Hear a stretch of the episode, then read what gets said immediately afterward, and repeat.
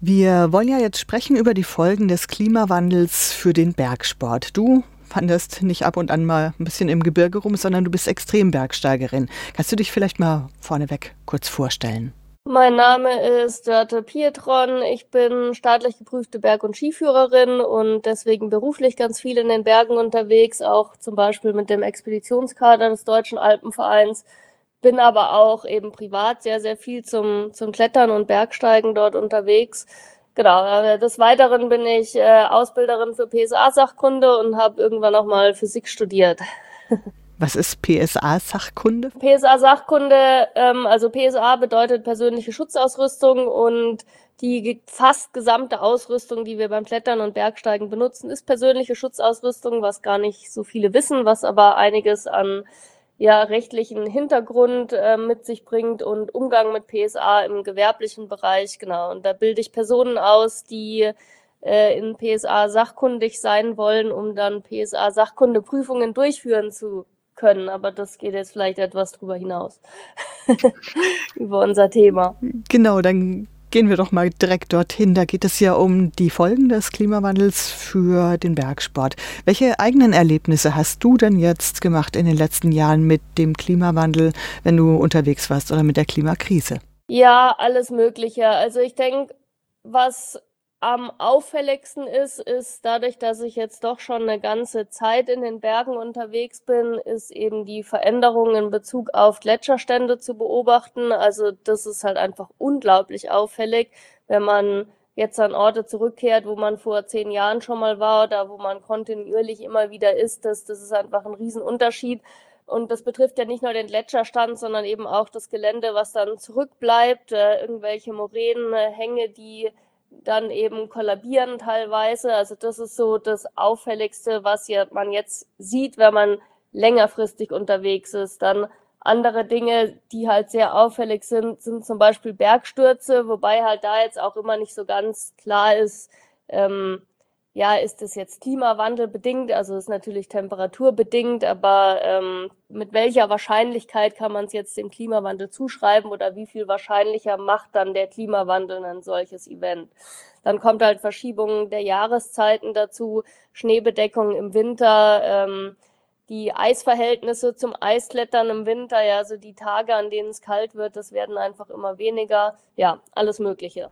Und wie sah das dann konkret aus? Also hast du schon mal abbrechen müssen oder die Tour komplett umplanen müssen? Ja, also es gibt eben auch einiges an Touren, die gar nicht mehr vorhanden sind, also die einfach den Berg runtergefallen sind. Ja, es gibt einen bekannten Berg in Chamonix, die Drü zum Beispiel, ja, die American direkt ist eine ganz bekannte Tour und der Drü, ja, die ist äh, mit einem riesen Bergsturz runtergefallen, ja, und jetzt ist die Tour in dem Zustand einfach nicht mehr kletterbar und sowas äh, passiert halt an verschiedenen Bergen im Alpenraum. Also es ist jetzt kein einzigartiges Ereignis. Ja, aber auch, dass eben Zustiege sich komplett verändern, ja, dass Hütten teilweise zum Beispiel eine Zeit lang geschlossen sind, weil eben der Weg an so einer kollabierenden Seitenmoräne liegt und dann erstmal weg ist und neu geschaffen werden muss. Also ja, es, es muss permanent in die Tourenplanung mit einbezogen werden.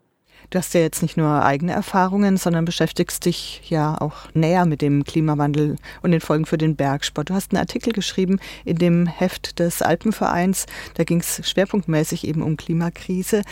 Wie stark beeinflusst es denn gerade die Alpen? Die sind ja sehr stark betroffen. Ja, die Alpen sind besonders stark betroffen, genauso wie die meisten Gebirgsregionen weltweit. Ähm, und zwar haben sich die Alpen schon um gut zwei Grad erwärmt im, im Vergleich zur vorindustriellen Periode, während das eben für den globalen Durchschnitt, jetzt mal unabhängig von Gebirgsregionen, ähm, ja knapp die oder gut die Hälfte ist. Ja, also die Alpen haben sich fast doppelt so schnell erwärmt wie der globale Durchschnitt. Du hast ja vorhin schon einige der Gefahren aufgezählt. Nehmen wir doch jetzt auch vielleicht mal noch mal die Gletscher, schauen wir uns die genauer an. Da gibt es ja auch einen weniger mittlerweile in Bayern. Einer gilt schon gar nicht mehr als Gletscher. Aber wenn ihr in den Bergen unterwegs seid, ähm, das ist ja dann nicht nur, naja, ich laufe halt nicht mehr auf dem Eis und stattdessen auf dem Geröll rum, sondern es gibt noch viele andere Gefahren, die dahinter lauern. Welche sind es denn? Ja, ähm, also bezogen auf den Gletscherrückgang ist es halt klar, der, der, die, die Eismasse wird weniger, legt dadurch Gelände frei, was eben unangenehm ist, wie zum Beispiel solche Geröllfelder oder Seitenmoränen. Die haben einerseits das Problem, dass sich dort das Geröll eben noch nicht gesetzt hat, sondern sehr instabil ist. Das heißt, das ist potenziell gefährlich, weil wenn man durch diese großen Geröllblöcke durchläuft, dann können die sich bewegen, weil dieses, ja, die Oberfläche eben ganz neu erst äh, exponiert ist und bisher eben unter dem Gletscher verborgen war. Das ist das eine. Das zweite ist, dass ähm, wenn der Gletscher zurückgeht, der Gegendruck auf die Berghänge fehlt. Das heißt, die können dann eben kollabieren und das kann, kann auch große Ausmaße annehmen. Ja, also da fällt dann nicht nur irgendwie drei Steinchen mal runter, sondern da kann dann so ein ganzer Hang sich in Bewegung setzen und, und dann eben kollabieren. Aber es betrifft auch den Gletscher selbst. Also ähm, Serakzonen, das heißt dort, wo der Gletscher aufreißt, die verändern sich eben und, und bewegen sich und verändern sich eben dadurch, dass diese Abschmelze immer schneller wird, auch immer schneller. Das heißt, ähm, ja, man findet immer neue Bereiche im Gletscher, die eben von solchen Serax-Zonen betroffen sind und äh, wo dadurch dann eben hohe Spaltensturzgefahr besteht, aber eben auch dann die Möglichkeit kollabierender Serax, was dann wieder zu Eisschlag führt. Wir haben ja vorhin auch schon über Felsstürze gesprochen. Das kommt ja zum großen Teil auch durch das Auftauen des Permafrosts zustande. Weshalb ist denn dieser Permafrost so wichtig und wie, wie verbreitet ist der überhaupt in den Alpen? Ja, der, also der Permafrost ist erstmal zusammengefrorener Boden, sagen wir mal. Ja, also das äh, bedeutet eben, dass die, dass die Bodenschicht, Gestein, Matsch, Dreck, äh, Wasser im Boden, dass das alles gefroren ist bei Temperaturen, die permanent unter dem Gefrierpunkt liegen. Und wenn sich dieses, das ganze Gebilde jetzt auftaut, dann wird es eben instabil. Und Permafrost ist in den Alpen sehr verbreitet also zunehmend natürlich weniger, aber insgesamt sehr verbreitet.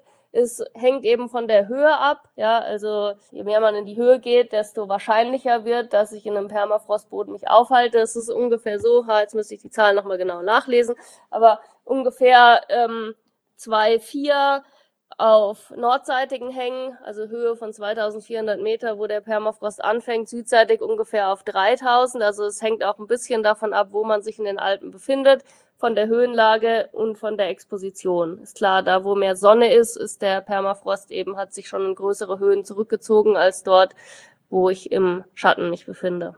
Es gibt ja auch immer mehr extreme Wetterereignisse. Wie geht ihr damit um bei der Planung und auch bei der, bei der Tour dann konkret?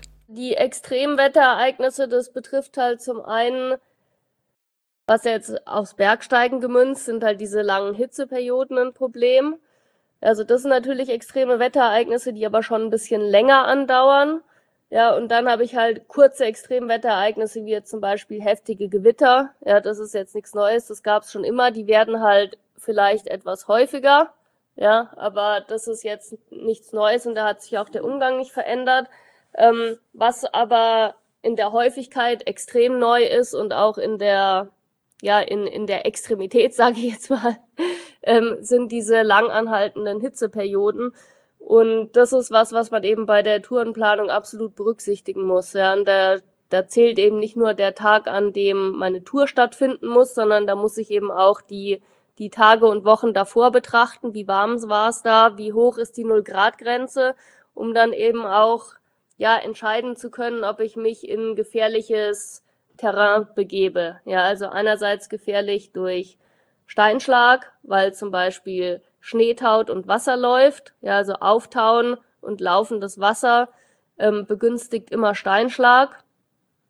Das ähm, zweite ist eben dieses Permafrost-Thema. Also wenn ich jetzt wirklich über einen längeren Zeitraum, mehrere Tage bis Wochen, sehr hohe Temperaturen habe und mich in einen Höhenbereich begebe, der auftauenden Permafrostboden hat, dann begebe ich mich einfach in einen potenziellen Risikobereich, in dem auch größere Steinschläge beziehungsweise Bergstürze stattfinden können. Und das ist völlig unabhängig von der tageszeitlichen Temperaturerwärmung. Das kann zu jeder Tages- und Nachtzeit stattfinden. Da kann ich als Risikomanagement nichts anderes machen, als sozusagen diese Höhenzone zu meiden oder halt diese Zeiträume in sehr großen Hitzeperioden zu meiden. Du hast jetzt schon einige Aspekte angesprochen, die sich bei der Tourenplanung verändert haben. Gibt es sonst noch Tipps, wo du sagst, die sind total wichtig? Naja, also besonders hilfreich ist, glaube ich, Leute zu fragen, die vor Ort sind. Also wenn man in ein Gebiet gehen möchte, dann dort lokal die Hüttenwirte zum Beispiel zu fragen oder im lokalen Bergführerbüro, weil die wissen tatsächlich, wie es vor Ort aussieht. Insgesamt ist es halt, wenn man jetzt eine bestimmte Tour machen möchte, immer schwieriger geworden, vorherzusagen, zu welcher Jahreszeit die gut sein wird, weil sich die Jahreszeiten auch ähm, sehr verschieben und da keine Verlässlichkeit mehr drin ist, sodass eben ja direkte Informationen von Personen, die vor Ort sind, da besonders hilfreich sind, gerade auch in Bezug auf dieses sich sehr schnell verändernde Gelände durch Gletscher, Abtauen, Schneeschmelze und so weiter. Jetzt hat ja der Klimawandel und die Klimakrise auch mit unserem eigenen Verhalten zu tun. Wie diskutiert ihr das dann beim Bergsteigen, jetzt auch gerade in dem extremen Bergsportbereich? Also die wenigsten haben ja die Berge einfach vor der Türe und spazieren drauf los, sondern man muss erst mal hinkommen ähm, und ja, das macht auch viel aus. Ja, also ich denke, der, der Großteil unseres Fußabdrucks beim Bergsteigen ist der Transport, die private Fortbewegung von A nach B die natürlich auch sehr häufig mit dem Auto stattfindet, weil gerade zu irgendwelchen Ausgangspunkten, von denen man dann starten möchte, ist es teilweise nicht ganz einfach, mit öffentlichen Verkehrsmitteln hinzukommen, auch nicht gerade wenn man dann irgendwie sehr früh morgens starten will, ja, da muss man quasi einen Tag früher anreisen, da übernachten, weil um vier Uhr morgens fährt halt kein Bus. Ja, da wird natürlich schon drüber, viel drüber diskutiert und auch gerade jetzt in dem letzten Expeditionskader war das ein riesiges Thema. Wir versuchen halt durch zum Beispiel Carpooling, also dass man einfach zu mehreren, zu möglichst vielen anreist und sich abspricht, ja, oder auch durch die Nutzung von öffentlichen Verkehrsmitteln, ähm, das möglichst zu minimieren. Aber ich denke, es ist klar, dass ein Sport, in dem man sich viel von A nach B bewegt und das ist beim Bergsteigen für die meisten so, ist es nicht ganz von der Hand zu weisen, dass man da einen gewissen Fußabdruck hinterlassen wird. Ja, also es wäre wahrscheinlich günstiger, man würde zu Hause bleiben. das tust du aber nicht. Du planst wahrscheinlich schon deine nächste Tour oder wohin geht's denn demnächst? Erstmal geht's in die Dolomiten zum Eisklettern hoffentlich, wenn das Eis nicht wegschmilzt. Das heißt, du guckst gerade schon nach Wetter und ähm, Temperaturen für dort zur Vorbereitung. Ja, genau. Also in den Dolomiten waren super Eisverhältnisse, aber wie typisch an Weihnachten, das ist so ungefähr das einzige immer noch verlässliche Wettermuster, ist, dass es an Weihnachten tatsächlich warm wird. Das ist fast, das ist eigentlich jedes Jahr so. und, und das ist das Einzige, was uns erhalten geblieben ist. Alles andere ist unsicher, ja. Aber ähm, das scheint dieses Jahr auch bis zum gewissen Grad zumindest wieder stattzufinden und das ist natürlich schlecht fürs Eis.